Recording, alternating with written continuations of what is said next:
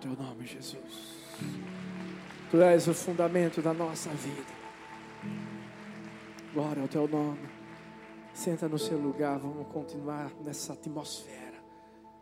Nós estávamos declarando através dessa canção que nós vamos construir nossa vida em Deus. Que Ele é o nosso fundamento. Você sabe que todo mundo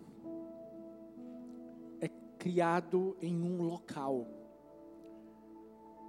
onde raízes, fundamentos são colocados.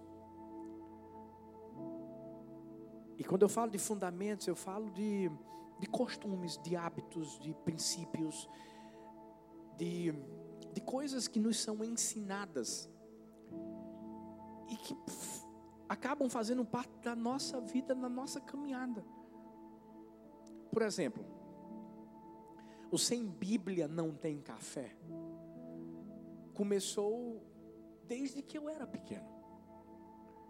Porque meus pais me ensinaram, ensinaram aos meus irmãos esse princípio.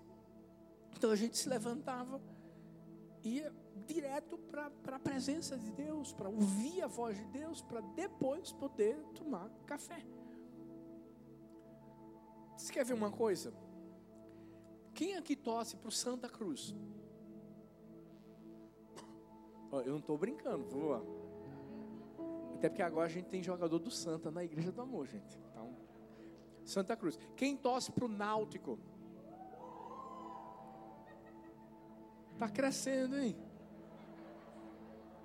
Eu estou brincando, não. Tem jogador do Náutico também aqui. E quem torce para o esporte?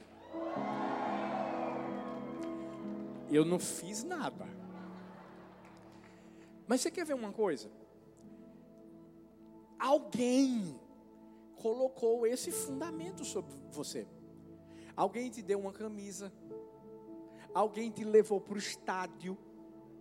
Alguém fez você assistir a um jogo. E, e de repente, a sua vida foi fundamentada para torcer para esse time. É claro que ninguém torce né, para um time só. Mas quando eu falo de fundamentos e cada um tem o seu fundamento, por exemplo, ontem a gente chegou de, de viagem, Helena, sabe, tinha, tinha carne, tinha arroz, tinha feijão, tinha salada, tinha tudo. O que é que ela quis? Cuscuz. Não, vocês não têm ideia. Eu acho que a Helena deve ter uns 13 anos no corpo de, de três. Pois ela olhou e disse assim: Quero cuscuz. Mas por quê? Porque é nordestina. Todo nordestino gosta de cuscuz. Por quê? Porque foi um fundamento, foi uma base que foi colocada. E por mais que nem todos os fundamentos nesse sentido são os mesmos, mas tem um que todo mundo tem que se igualar. É quando a nossa vida está fundamentada, baseada em Deus, em Jesus. E quando falo de Deus, quando eu falo do, de Jesus, eu falo da palavra, eu falo dos princípios de Deus, eu falo de, de termos o caráter de Deus, eu falo de a gente viver a essência de Deus na nossa, na nossa vida. Certa vez eu li algo que, que é interessante, que diz assim: tudo mais que aprendemos de ouvido ou que aprendemos nos livros se evapora com o tempo e desaparece. Preste atenção, só essas lições que nos entraram pelos olhos e nos espalharam na alma as suas raízes, só essas conservaremos por toda a vida e a levaremos conosco para a sepultura. Escuta bem uma coisa. Hoje eu quero passar para mim, para você, fundamentos, princípios que vão entrar pelos nossos olhos, vão ser ouvidos, vão se espalhar no nosso coração, vão ser fixados no nosso coração. E esses princípios têm que ser princípios que vão, vão, vão, vão durar a eternidade com Jesus. Por quê? Porque os outros às vezes mudam. Tem gente que já torcia para um time, o time não ganhou mais, acabou torcendo para o outro. Tem gente que começou gostando de cuscuz, não come mais cuscuz. A meninada, é engraçado, né? Começa gostando de, de alface, de tomate, de, vai crescendo, perde esse gosto. Deixa esse fundamento de lado. Agora, os que eu vou mostrar para mim, para você, tem que ser fundamentos que vão permanecer. Porque a gente está vivendo os últimos dias. Eu tenho falado muito sobre isso, eu tenho lido muito sobre isso. Porque é a mais pura realidade. E, gente, se a gente não tiver fundamentado na palavra, se a gente não tiver fundamentado em Deus, escuta. A Bíblia diz que até mesmo os escolhidos serão enganados. Isso é sério. Você já parou para pensar se Jesus estivesse de carne e osso entre nós hoje? O que é que ele iria dizer de muitos cristãos que têm vivido sua vida hoje da forma que querem? Sabe, se Paulo, Paulo, que sempre foi profundo naquilo que ele trazia para a igreja do Senhor Jesus. O que você vê de mensagem para a igreja é praticamente algo que Deus colocou no coração de Paulo, que Paulo escreveu. Porque a maior parte do, dos livros do Novo Testamento foi, foi Paulo que escreveu. E tão direcionados à igreja do Senhor. O que é que Paulo falaria sobre a, a profundidade do compromisso? Grita assim: compromisso. Mais forte, compromisso. O que é que Paulo falaria sobre a profundidade do compromisso que a gente tem com Jesus, que a gente tem com as coisas dele, que a gente tem com o reino dele nos dias de hoje? Hum. Sabe por quê? Porque toda pessoa que, que passa pela conversão através do Evangelho de Cristo tem que ter o seu caráter transformado. Os fundamentos onde essa pessoa está firmada e tem que ser da, da Bíblia. Porque a moda hoje é entreguei minha vida a Jesus, mas não mudei nada. A moda hoje é dizer assim: não, não, não, não. Eu, eu não me arrependo de nada do que eu fiz no passado, não. Eu só estou tomando uma decisão agora. Que ei, ei, isso quer dizer que você não está no fundamento certo. Isso quer dizer que está faltando alguma coisa. E a gente precisa trazer uma cultura de mudança. Porque o Evangelho muda, transforma restaura. E mesmo que a gente seja a minoria para dizer que isso aqui pela Bíblia está errado, a gente precisa continuar falando. Porque por mais que a gente tenha sido chamado para viver na terra, nós não fomos chamados para nos adequar a ela. Os nossos princípios não são terrenos, os nossos princípios são celestiais, são espirituais. E para isso, deixa eu te dizer uma coisa: é por isso que a gente tem que ser radical. A nossa vida está fundamentada na palavra, a palavra de Deus diz isso, é isso que eu vou viver, ponto final. Pode chegar quem for, porque a Bíblia diz assim: mesmo que um anjo chegue, mesmo que um anjo, até porque o diabo um dia foi um anjo. Tem muita gente que está chegando como um anjo, mas está sendo diabo na vida da pessoa. E a gente precisa estar tá de olho, principalmente nos dias, gente, principalmente nos dias de hoje. As pessoas estão pegando a palavra e estão falando o que elas querem. Não, não, não, não, não, não, não. É pegar a palavra e falar o que Deus quer. Não é falar o que eu acho, não é falar o que eu penso. Não, não, não, não. Por isso que por mais que o nosso corpo esteja aqui na terra, escute, o nosso fundamento está no céu está no alto. E aí a gente tem que ser radical no nosso caráter, na nossa vida, nos princípios que a gente vive. Sabe por quê? Porque as pessoas estão olhando para mim, para você. Olha para essa pessoa que está perto de você. Ei, ei. Tem alguém olhando para você. Sabe onde? Na sua casa. Seu trabalho. No trânsito. Em qualquer lugar onde você for. E é impressionante. Tem alguém Gente, a gente viveu mais um perrengue. Mas esses perrengues são maravilhosos porque Deus faz com que tudo coopere para o nosso bem. Então, atrasou o voo. E eu confesso que, gente, deu uma vontade de entrar na carne. Que pense que, da mesma forma que tem gente que faz tudo certinho, que trabalha muito bem, tem outros que são misericórdia. Eu acho que a pessoa acordou endemoniada no dia. Alguma coisa aconteceu. Então a gente chega, perde o, voo, e aí, de uma forma muito educada, eu disse, gente, eu estou com três crianças aqui e tal, e olha que eu estava correndo para poder né, é, é, levar a meninada para fazer o, o, o embarque lá e tal. E aí eu estava numa fila. Eu falei com uma pessoa no balcão. Aí o cara fez assim: não, não, você tem que ir para uma, uma fila. Eu, não, eu acabei de vir da fila. Não, não, não, não, você não está entendendo. Para remarcar tem que ir para a fila. Eu, então tá bom. Fui para a fila, fui para a mesma. Mas só com um detalhe: que a mesma agora estava cheia. Aí daqui a pouco, eu vou entrar na carne. Aí a pessoa do lado disse assim: Pastor Arthur.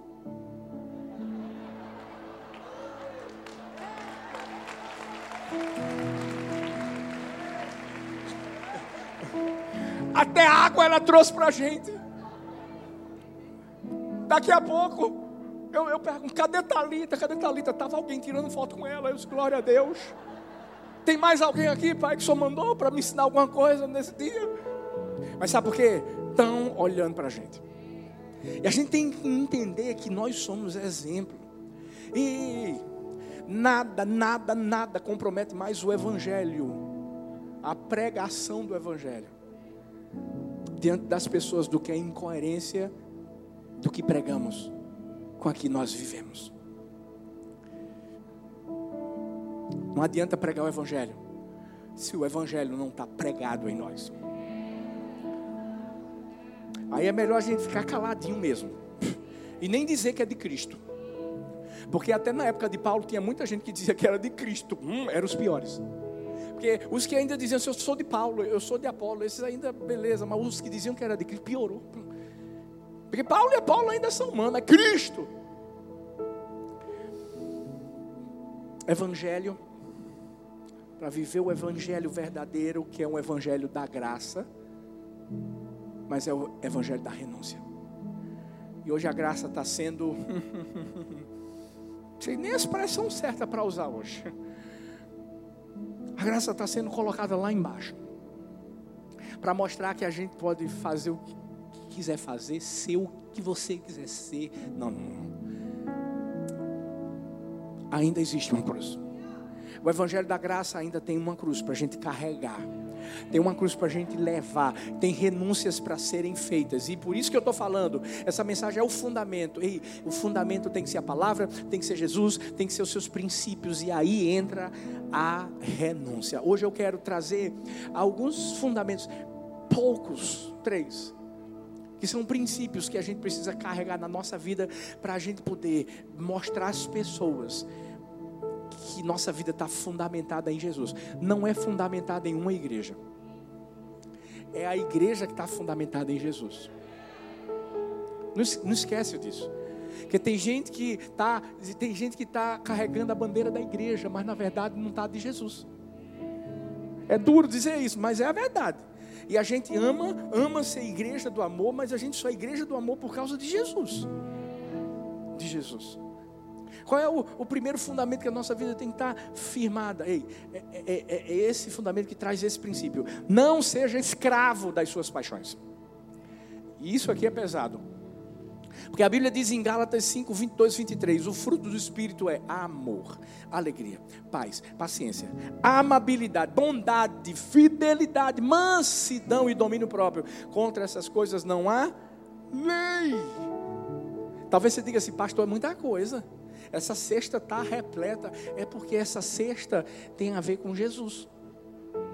Esse fruto do Espírito é, é, aquilo que, que Jesus é e que Ele quer que eu e você sejamos. Esse fruto do Espírito é uma seleção de virtudes produzidas pelo Espírito Santo. E é aí que vem a parte maravilhosa, boa.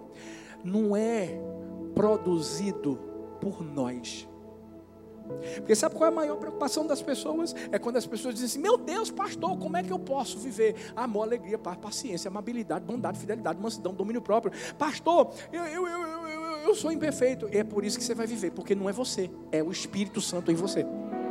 Não é o fruto do Arthur, é o fruto do Espírito em mim e em você. Só dessa forma é que a gente é capacitado para viver uma vida que vai agradar a Deus. E desses frutos todos que eu mencionei, o que diz respeito a não vivermos escravos das nossas paixões é o domínio próprio. Deus sabia que eu ia ter que pregar essa mensagem hoje.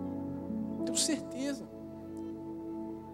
Porque diante do que eu vivi, eu, eu, sério, gente, imagina você viajar, não sei quantas horas você não conseguir dormir, porque eu não sei o que foi que Helena tomou. Essa bicha, gente, ela, ela passou o voo todo acordado. O, o engraçado é que ela ficava na TV, ela não sabia nem o que estava fazendo, mas estava fazendo alguma coisa.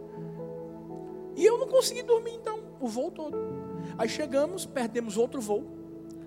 Aí vocês viram que a gente foi para um hotel lá para poder tentar descansar. Mas eu não sei o que aconteceu. A Helena não dormiu. Continua acesa. E nessas horas, você que é pai, dá um glória aí. Você sabe. Não, não, não. Dá uma vontade, né? Mas eu sabia que a bichinha estava só sendo criança. O problema é que a gente, pai, acha que todo mundo tem que ser adulto antes de se tornar adulto.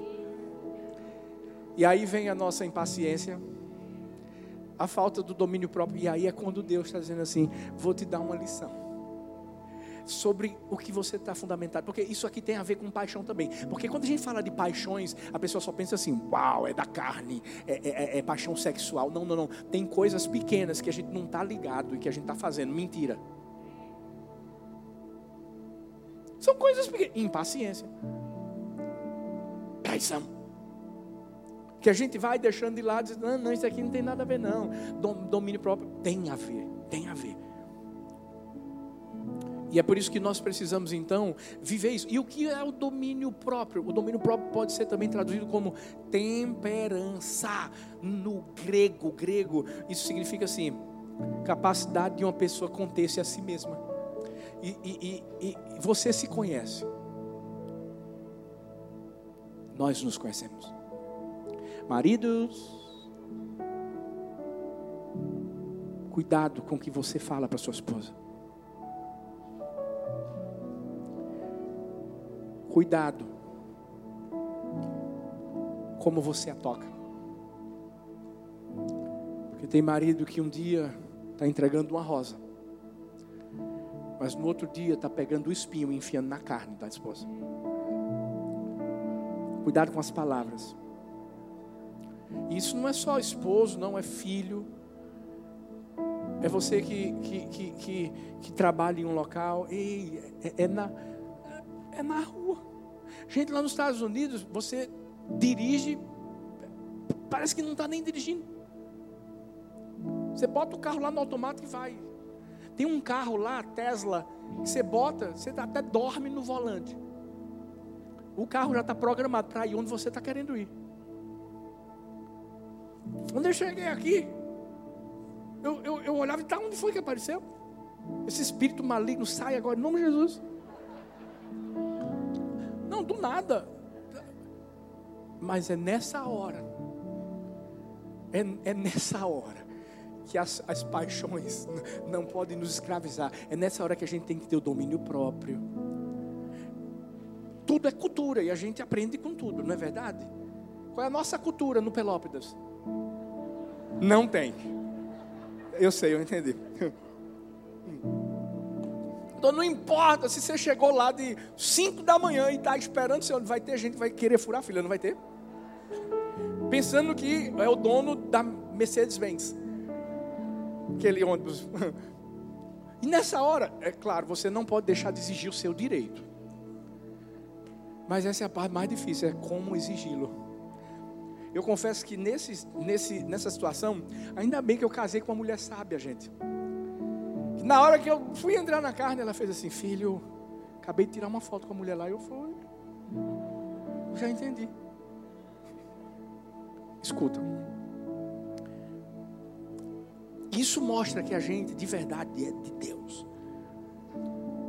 Isso mostra que nossa vida está sendo transformada lá, lá dentro. Por isso que a gente não pode ser escravo das nossas paixões. Vou fazer uma pergunta para mim e para você. Pelo que nós estamos apaixonados e precisamos evitar na nossa vida? O que é que ainda está chamando a nossa atenção no que diz respeito ao mundo? Júlio Schwantz disse: aquele que é escravo de suas paixões e instintos nega de fato a sua liberdade. E sabe por que tem muita gente que ainda está escravo? Porque tem dado lugar ao diabo. E se você e eu dermos lugar ao diabo, ele vai entrar. A verdade é que se a gente puxar a cadeira, ele, ele vai se sentar. Ou a gente toma a decisão de mostrar que a gente está fundamentado sobre o Senhor, princípios que foram nos ensinados, ou então a gente vai cair. José não caiu por quê? Porque ele estava fundamentado sobre um princípio. Ele não teria relações sexuais com a mulher de alguém que era casado. E foi isso que ele disse: eu, eu, eu, eu não vou pecar contra o meu Deus. Existem coisas que eu e você precisamos fazer, sabe? Fazer para continuar firmado lá no princípio que a gente foi ensinado. Um cara, sabe, fumava. E sabia que estava acabando com o seu corpo por conta disso. Sabe o que ele fez? Porque ele sabia que ele seria tentado o resto da vida dele nesse sentido. Porque é assim, na minha vida, na sua vida, nosso ponto fraco. Hoje, se você observou lá nos meus stories, a, a, o devocional de hoje é sobre isso, sobre ponto fraco sobre tentação. Sabe o que, que esse cara fez? Molhou todos os fósforos. Como é que é, pastor? Molhou todos os fósforos. Porque vontade ele ia ter de fumar.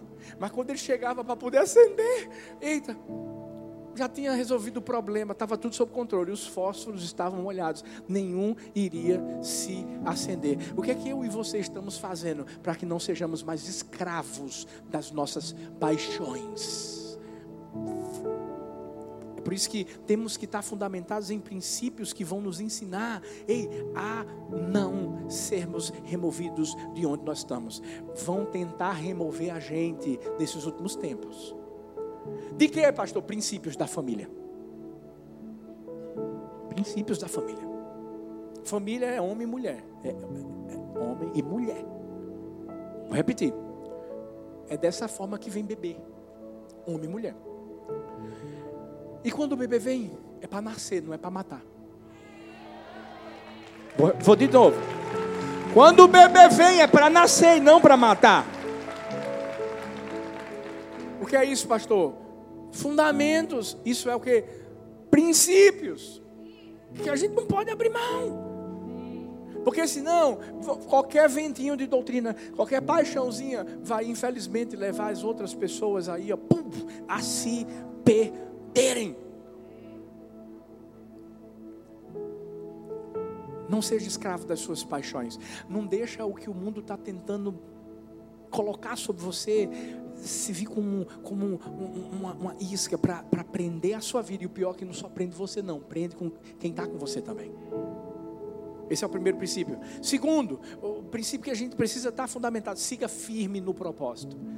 Firme, diz assim: firme. Tiago 1, versículo 2 até o 4 diz: Meus irmãos, considerem motivo de grande alegria o fato de passarem por diversas provações, pois vocês sabem que a prova da sua fé produz perseverança, e a perseverança deve ter ação completa, a fim de que vocês sejam maduros e íntegros, sem lhes faltar coisa alguma. Gente, gente, para seguir firme num propósito, vai ter que perseverar. E para a gente seguir firme num propósito, que propósito é esse? É o propósito de Deus para a nossa vida. Aquilo que você faz está linkado ao, ao, ao que Deus tem sonhado para a sua vida, aquilo que você vai fazer para tocar a vida das, das pessoas. O diabo vai tentar destruir isso, gente. O diabo vai tentar fazer com que você se desvie do que Deus tem sonhado para você. Por isso que tem que perseverar. E perseverança no grego é upomeno. Upo, o que, pastor? Upomeno. A tradução é permanecer, tolerar, ou ainda como constância. E é aí a hora em que a gente entende que vão vir as provações. Aí é a hora que a gente entende que vão vir as dificuldades.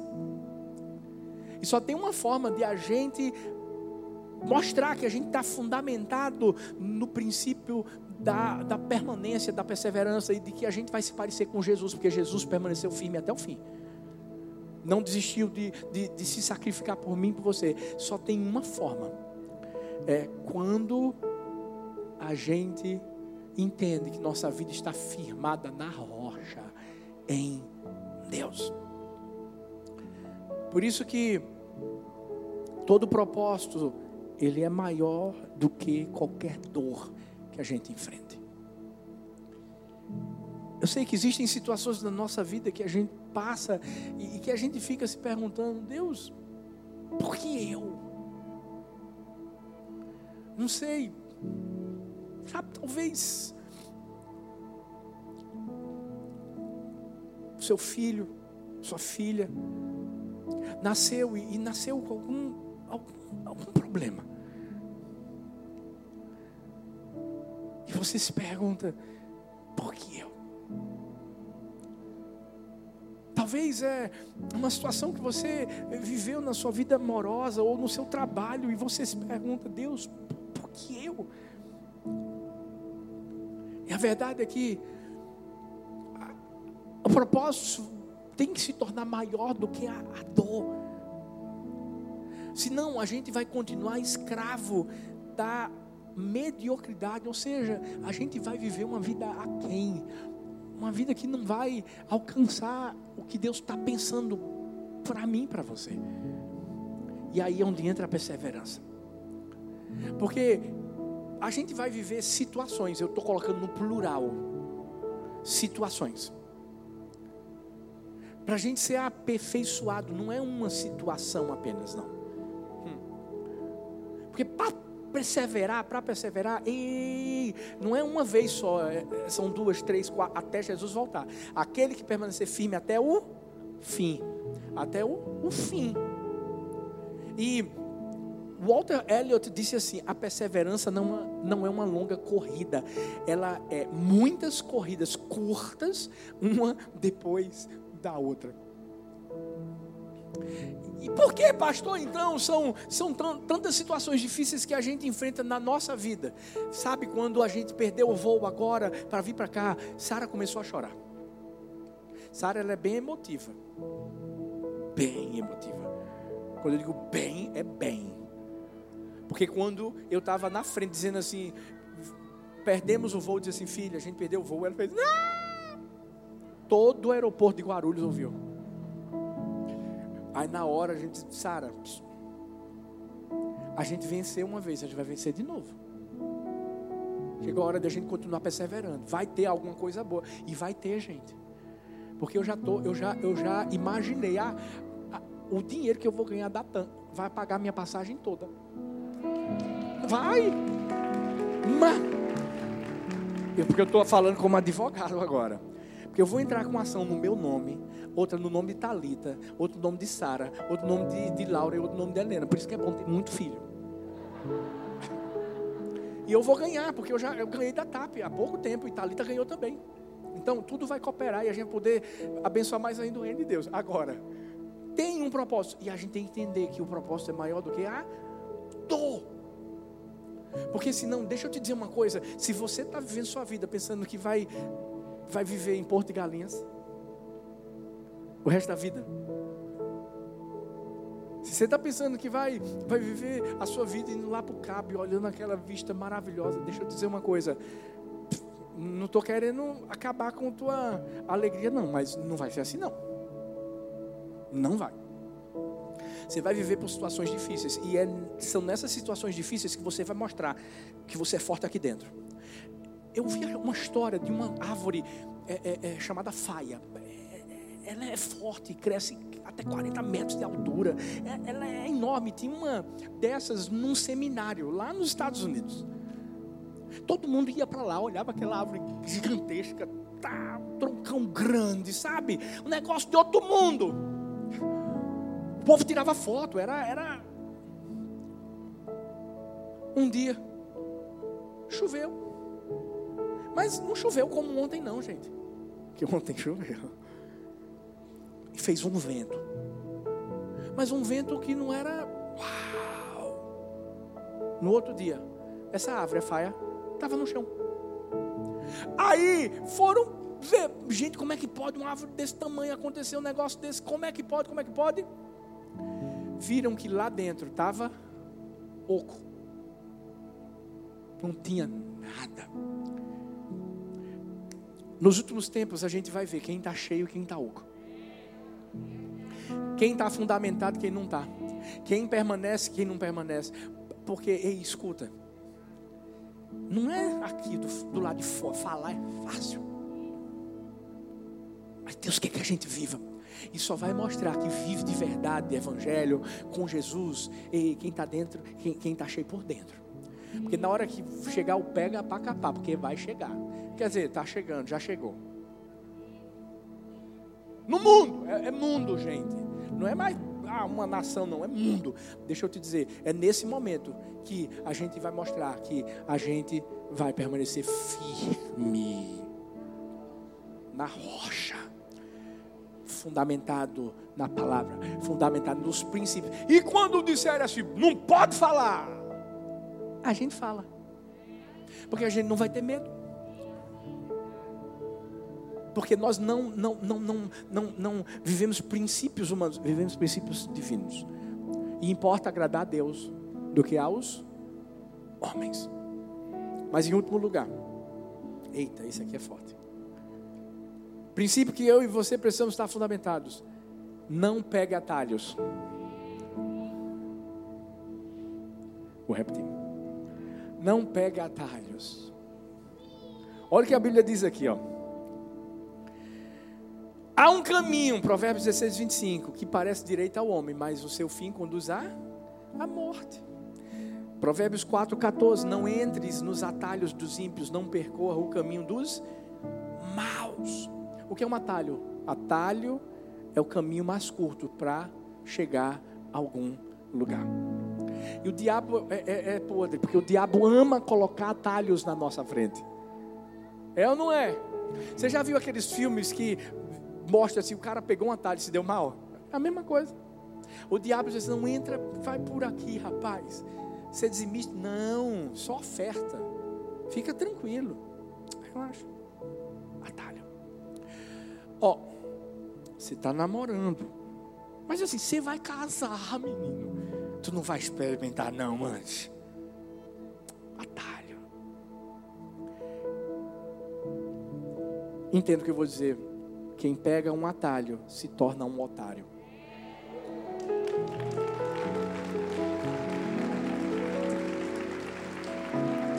E quando eu falo essa palavra, eu quero que mostrar o significado. É, é, é se torna alguém que está sendo enganado e que é, é, o, é o besta que a gente fala aqui no Nordeste. É besta. O diabo tentou colocar um atalho para Jesus.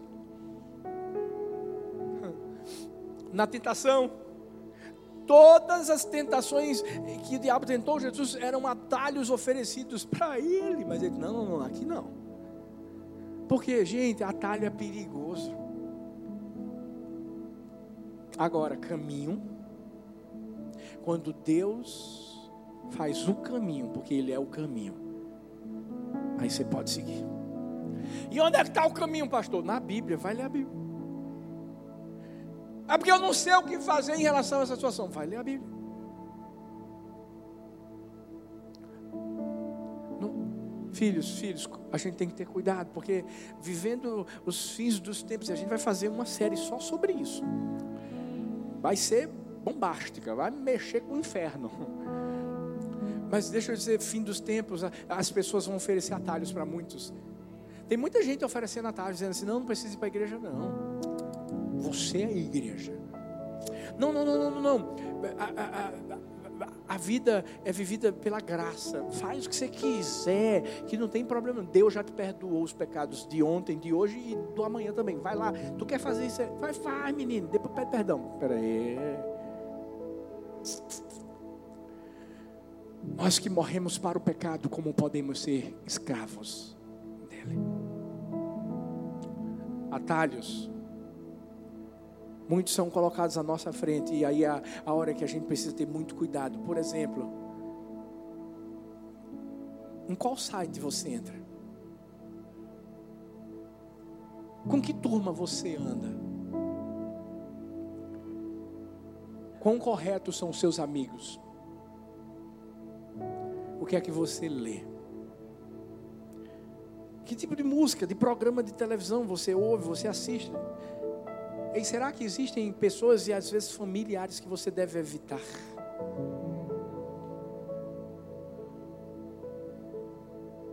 É difícil ouvir isso, mas é importante ouvir isso.